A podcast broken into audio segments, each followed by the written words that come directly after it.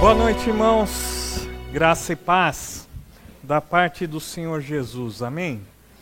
Convido você a abrir a sua Bíblia no Evangelho segundo Lucas, capítulo 9, e nós vamos fazer a leitura ah, de dois versículos apenas.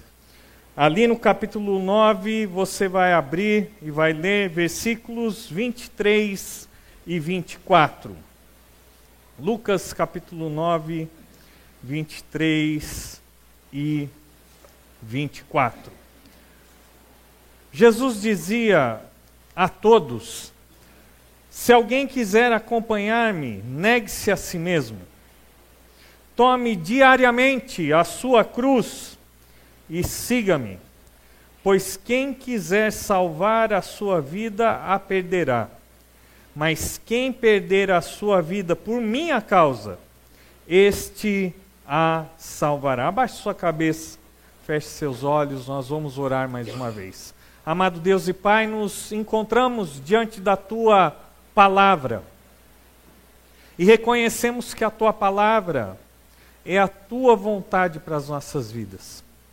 Porém, nós precisamos nesse momento da ação do Espírito Santo em nossos corações, para dobrar o nosso coração diante do Senhor e a termos também uma vida transformada. Por isso, ó Deus, Espírito Santo de Deus, vem e nos guia nesse momento. Essa é a nossa oração e oramos em nome de Jesus. Amém. Estamos vivendo ah, um momento onde os relacionamentos também podem ser descritos como relacionamentos líquidos. Alguns filósofos acreditam que nós estamos vivendo justamente esse momento da modernidade líquida. E o que isso significa? Apesar do nome ser muito pomposo, significa que nós estamos vivendo numa época onde as coisas são mais fluídas, onde as coisas não têm uma forma definida.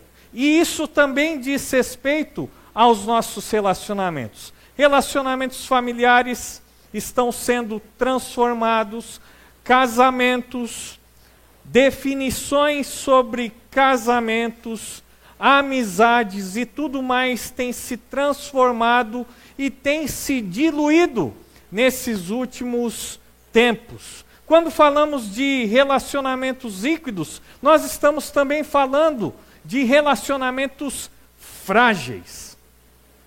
Relacionamentos que não têm nenhum tipo de consistência. E infelizmente isso também se aplica a questão do nosso relacionamento com Deus, o nosso relacionamento com o Senhor Jesus Cristo.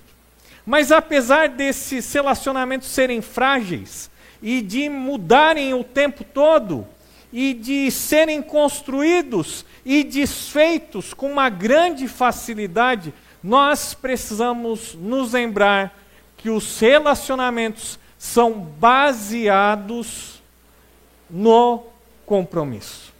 Nenhum casamento existe sem compromisso. Nenhuma sociedade permanece em pé sem compromisso. Nenhuma amizade dura sem o compromisso. E isso também diz respeito ao nosso relacionamento com Deus e o nosso relacionamento com Cristo.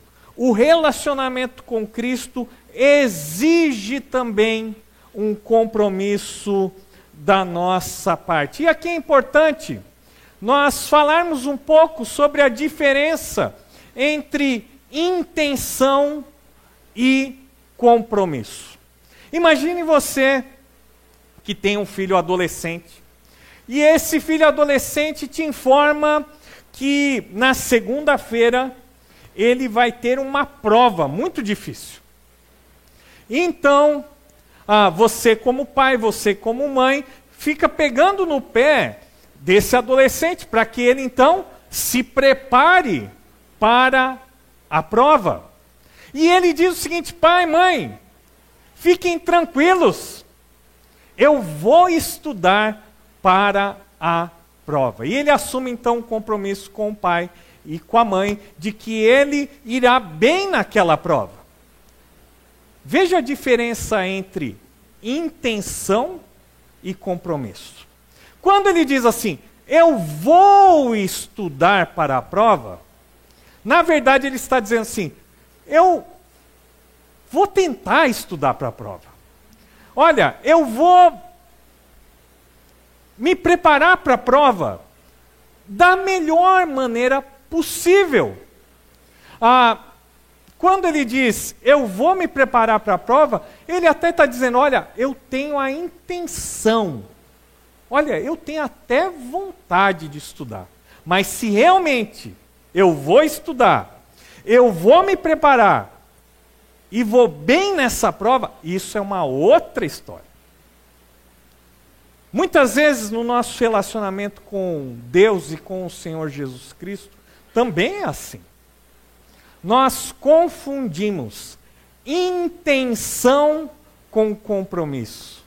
Nós dissemos o seguinte: olha, eu, eu quero, eu até tenho o desejo, mas se realmente eu vou conseguir manter esse compromisso com o Senhor, isso é uma outra história. E talvez esse seja o grande problema que nós temos com o evangelicalismo brasileiro, onde uma mensagem é pregada a respeito de um Jesus que nos salva, mas que necessariamente não tem que ser o Senhor das nossas vidas. Veja novamente o texto que nós vemos ali no início dessa mensagem. Lucas capítulo 9, versículos 23 e 24. Jesus dizia a todos: Se alguém quiser acompanhar-me, negue-se a si mesmo, tome diariamente a sua cruz e siga-me. Pois quem quiser salvar a sua vida, a perderá. Mas quem perder a sua vida por minha causa, este a salvará. Para entendermos o significado dessa passagem, precisamos nos lembrar do contexto dessa passagem. O Senhor Jesus, há pouco tempo, ele tinha realizado o primeiro milagre da multiplicação, onde ele multiplicou os pães e os peixes e alimentou cinco mil homens, fora as mulheres e as crianças. Depois das pessoas verem esse milagre, eles queriam declarar Jesus como rei. Mas Jesus então, ele foge da multidão. Logo depois ele tem uma conversa íntima com os seus discípulos. E ele pergunta: Quem as pessoas dizem que eu sou? Ah, uns acreditam que o Senhor é um profeta, outros acreditam que é Elias. Mas e vocês? Quem vocês dizem que eu sou? E nós conhecemos bem essa passagem. Naquele momento, então, Pedro, como sendo um representante daquele grupo de discípulos, diz: Tu és o Cristo, aquele que deveria vir a esse mundo. Ou seja, é de fato o escolhido de Deus, aqueles que nós, aquele que nós ansiosamente aguardávamos. E depois dessa declaração, então, de Pedro, Jesus continua o seu discurso, e agora nós vemos que ele diz a todas as pessoas essas palavras: Quem quer me acompanhar, precisa preencher alguns requisitos. Quem quer me acompanhar precisa tomar uma decisão. Quem quer me acompanhar precisa ter uma vida de compromisso. O problema é que nós temos facilidade de falar sobre os benefícios que Jesus oferece às pessoas.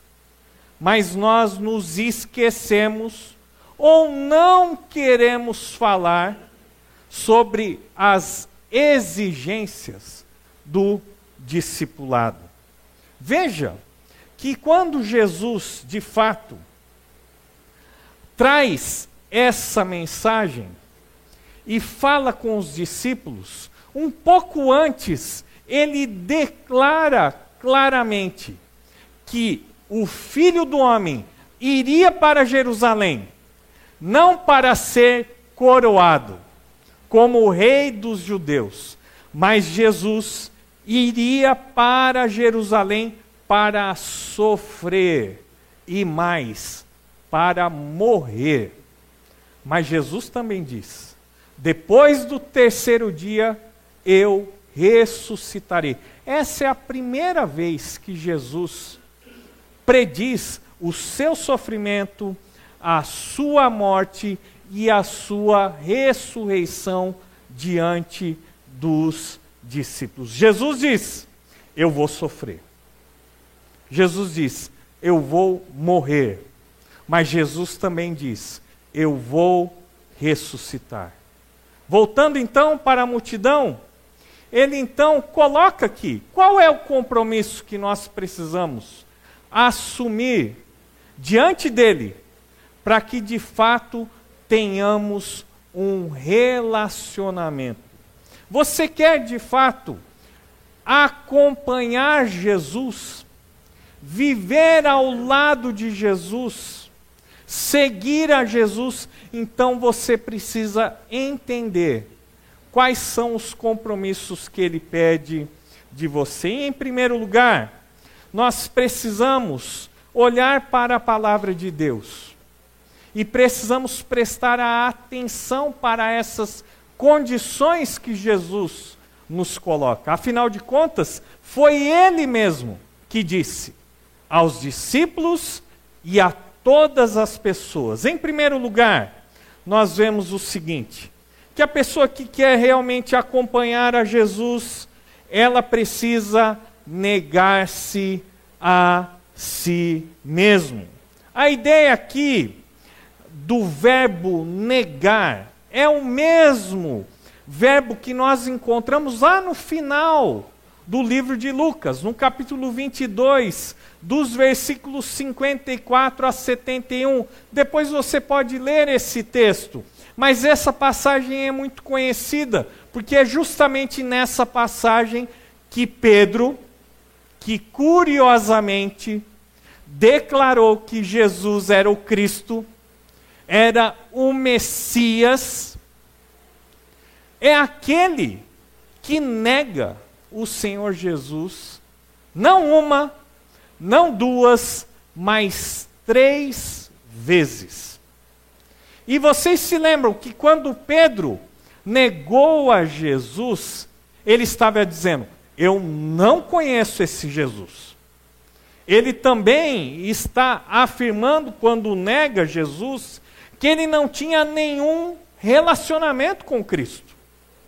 Quando ele nega Jesus, ele está dizendo: Eu não tenho nenhum tipo de compromisso com esse homem.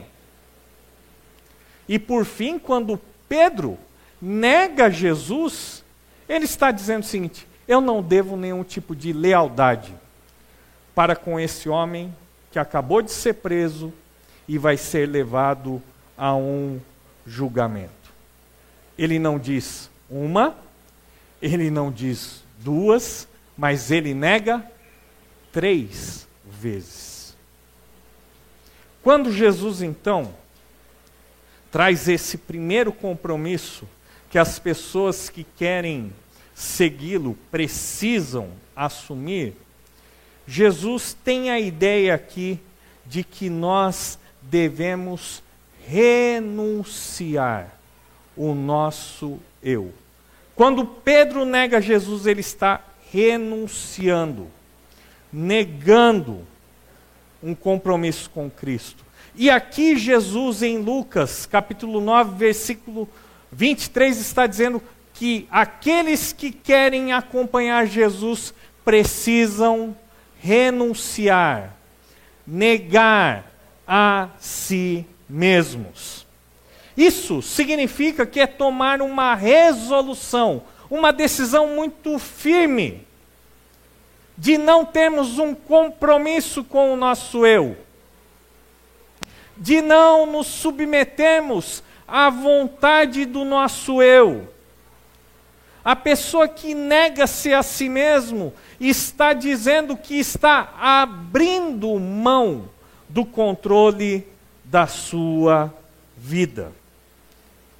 A pessoa que nega-se a si mesmo está rejeitando os seus direitos sobre a sua própria vida. Se alguém, ao compartilhar o Evangelho, te falasse, você está entendendo o que é seguir a Jesus? Você está disposto a abrir mão dos direitos que você tem sobre a sua própria vida? Você de fato aceitaria seguir a Jesus, mas é isso. Aquele que quer acompanhar Jesus, aquele que quer se relacionar com Jesus, precisa, em primeiro lugar, negar-se a si mesmo.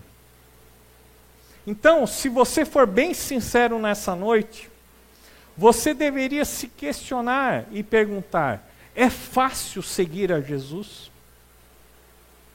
E eu vou dizer para vocês: não é fácil, é impossível alguém, pelas suas próprias forças, negar-se a si mesmo. Mas é esse o compromisso que Jesus pede. E uma vez que ele nos pede, ele também nos capacita a viver dessa forma. E por que é tão difícil nós negarmos a nós mesmos? Porque é assim a vida. Nós amamos a nós mesmos, nós buscamos ser o centro das atenções, nós buscamos de uma maneira insana a autorrealização, a autogratificação. Buscamos sempre os nossos próprios interesses acima dos interesses dos outros e brigamos com Deus, com as pessoas, com o mundo, para que a nossa vontade prevaleça. Mas veja, Jesus diz: aquele que quer me acompanhar deve negar-se a si mesmo. Mas o compromisso que Jesus ah, exige vai além. E ele continua aqui no versículo 23. E esse compromisso exige uma outra atitude, que é justamente de tomar diariamente a sua cruz. E talvez aqui é onde nós temos a maior dificuldade de entendermos o significado das palavras de Jesus. O que é que realmente significa tomar a sua cruz? Muitas pessoas entendem que tomar a cruz significa que no momento em que nós decidimos seguir a Jesus, ele vai nos impor um fardo pesado. Não é isso. Outras pessoas vão dizer o seguinte: ah, tomar a cruz é lidar com uma doença. Pessoas que dizem, ah, essa é a minha cruz. Outros ainda entendem que ah, levar a sua cruz, tomar a sua cruz, é conviver com uma pessoa difícil, que só traz problemas que só gera preocupações à nossa vida. E são pessoas que olham para determinadas pessoas e dizem: Ele é a minha cruz. Ela é a minha cruz. De uma maneira geral, as pessoas entendem que o tomar a sua cruz significa simplesmente você abraçar as dificuldades da vida. Ah, eu tenho que carregar essa cruz. Outros vão dizer o seguinte: que tomar a cruz é conviver com um marido ruim ou com uma esposa difícil. Outros vão dizer que tomar a sua cruz é conviver com a sogra. Mas às vezes é a nora, o genro também. Mas será que é isso que Jesus está nos falando aqui no texto que nós acabamos de ler? Não. E por que isso não é tomar a sua cruz? Porque pessoas que não seguem a Jesus também adoecem, também passam por dificuldades, também têm problemas de relacionamentos, também têm que conviver com situações adversas. Então, tomar a cruz aqui no texto não fala a respeito de todas essas coisas. Mas então o que significa tomar a sua cruz? E aí nós precisamos voltar na história, voltarmos para a cidade de Jerusalém, lá no primeiro século. E nós temos que ter a seguinte imagem em nossa mente: as pessoas estão alvoroçadas na rua, elas se aglomeram ao mesmo tempo elas abrem caminho para que um homem, carregando uma cruz de madeira, pudesse passar. Esse homem ele não vai sozinho, ele vai acompanhado pelos soldados romanos que o cercam de todos os lados. E apesar daquele homem caminhar com muita dificuldade, carregando a sua cruz, pelas ruas de Jerusalém, apesar daquele homem andar e falar, aquele homem é um homem que já está morto. Morto, porque daqui pouco tempo ele será um cadáver pendurado numa cruz. Nos dias de Jesus, a cruz significava morte. Quem carregava uma cruz pelas ruas era um homem morto, que apesar de vivo, já estava morto. Então a primeira coisa que nós precisamos saber é que a cruz é um símbolo de morte. Mas também nós precisamos ah, nos lembrar que a cruz ela era algo intransferível. Era algo que não poderia ser delegado a outra pessoa. Vocês se lembram que Jesus ele precisou da ajuda para carregar a sua cruz. E foi ajudado, mas só por um pequeno período de tempo, porque a cruz era intransferível. Aquele homem que era condenado, e na história existem relatos até de mulheres que foram crucificadas, elas não poderiam transferir o carregar e o ser pregado na cruz. A terceira coisa que é importante nós nos lembrarmos é que a cruz era uma exposição pública. Era uma grande vergonha. Era um espetáculo para os sádicos que gostavam de ver as outras pessoas sofrerem. Não era só uma vergonha de agonizar na frente de outras pessoas. de ser torturado na frente de outras pessoas, mas era a vergonha de caminhar pelas ruas, levando justamente o instrumento que o levaria à morte. Então, quando Jesus ele fala para aquelas pessoas e fala para os seus discípulos: você deve negar-se a si mesmo, tomar a sua cruz diariamente. Aqueles homens se lembravam dessa cena. Cruz é morte. A cruz não poderia ser transferida. A cruz era uma execução pública. Quando Jesus então fala que nós devemos tomar a nossa cruz todos os dias, Jesus está dizendo que nós devemos nos considerar mortos. Todos os dias, diariamente, nós precisamos nos lembrar que já estamos mortos para nós mesmos que já estamos crucificados para o nosso eu. Significa que nós devemos estar dispostos a morrer todos os dias para que Cristo viva em nós todos os dias.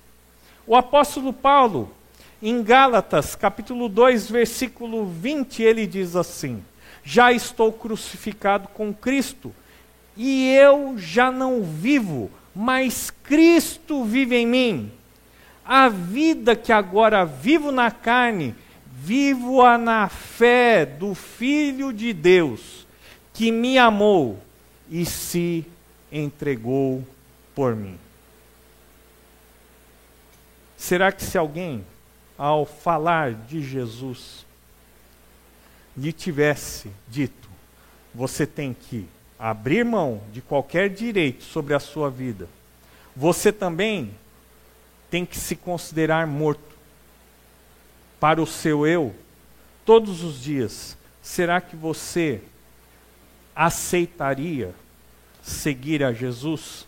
Mas o texto caminha. E Jesus então conclui ali o versículo 23, falando de um terceiro aspecto desse compromisso, que é justamente segui-lo. Se alguém quiser acompanhar-me, negue-se a si mesmo, tome diariamente a sua cruz e siga-me.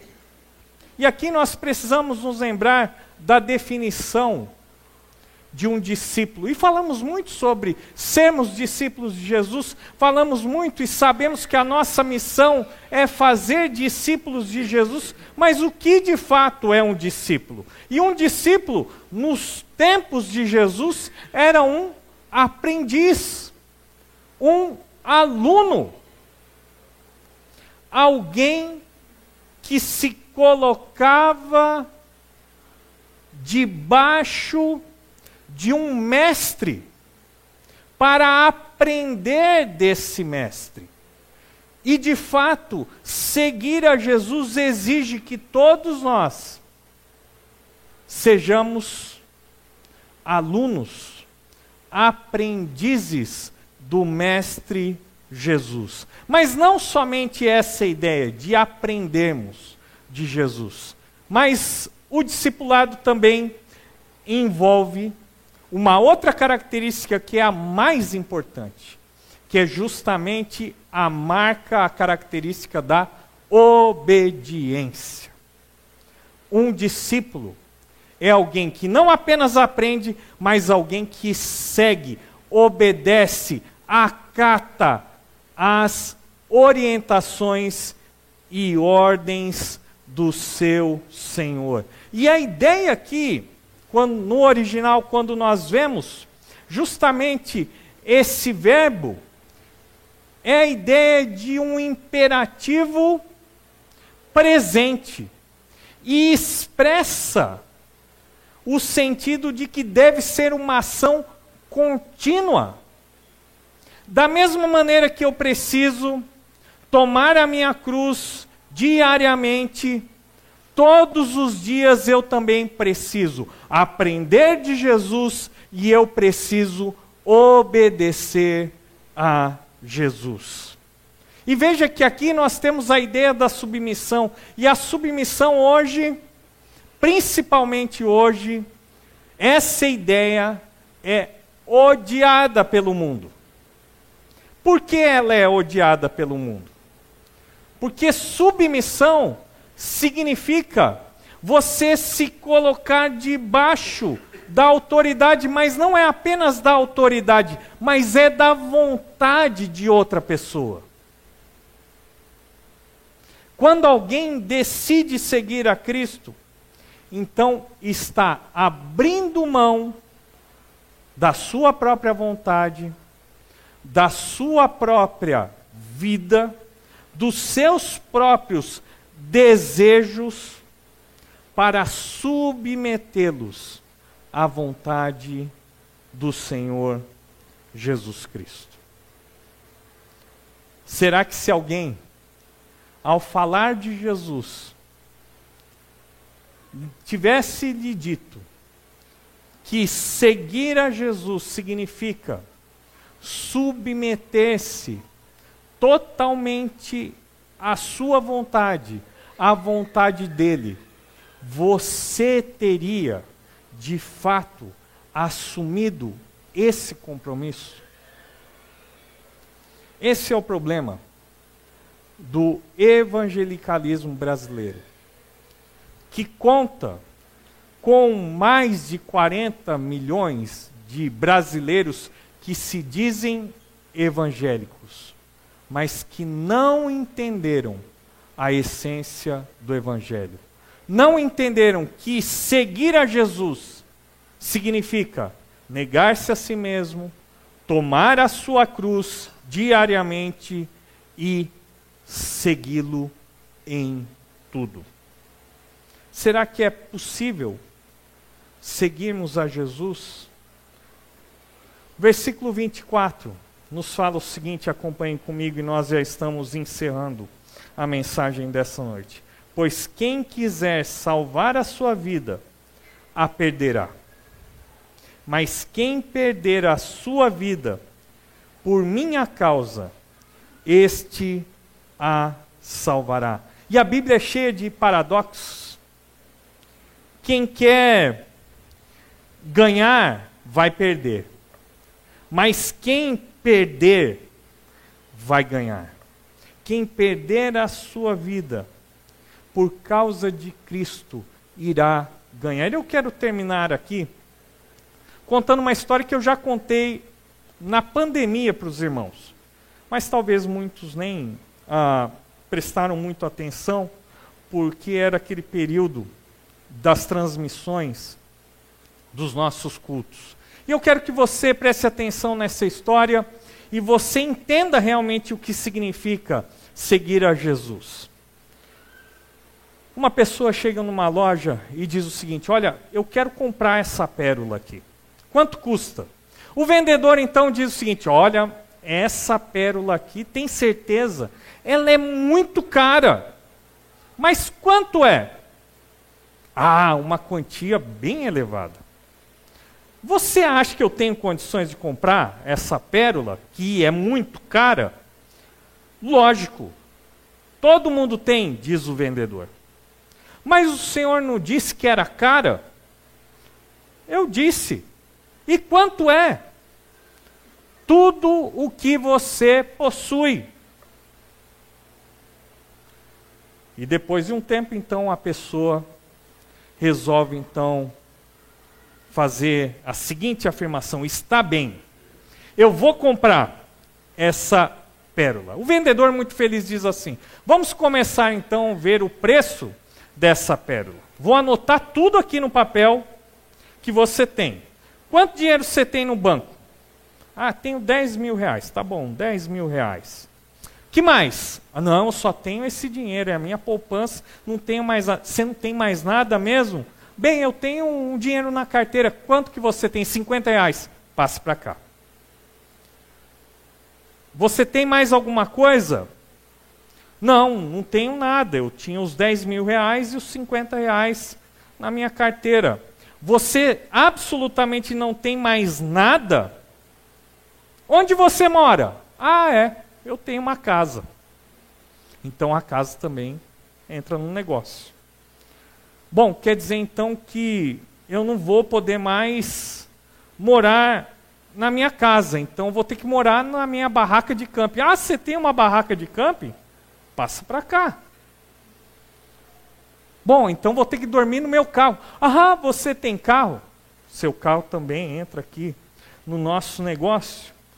Então o comprador diz: Bom, o senhor agora já tem tudo que eu tenho, meu dinheiro, minha casa, minha barraca e meus carros. Ah, então você tem mais de um carro? Mais um carro, anotado aqui. Ah, você mora sozinho? Pergunta o vendedor. Não. Eu tenho uma esposa e dois filhos. Ah, também. As esposas, a esposa e os filhos entram aqui. O que mais você tem? Não tenho mais nada. Agora eu não tenho família, eu não tenho casa, eu não tenho carros, eu não tenho dinheiro. E de repente, então, o vendedor olha para esse homem e diz o seguinte: Olha, eu ia me esquecendo, você também entra nessa compra. Tudo se torna meu agora. A esposa, os filhos, a casa, o dinheiro, os carros e você também. Mas o vendedor continua.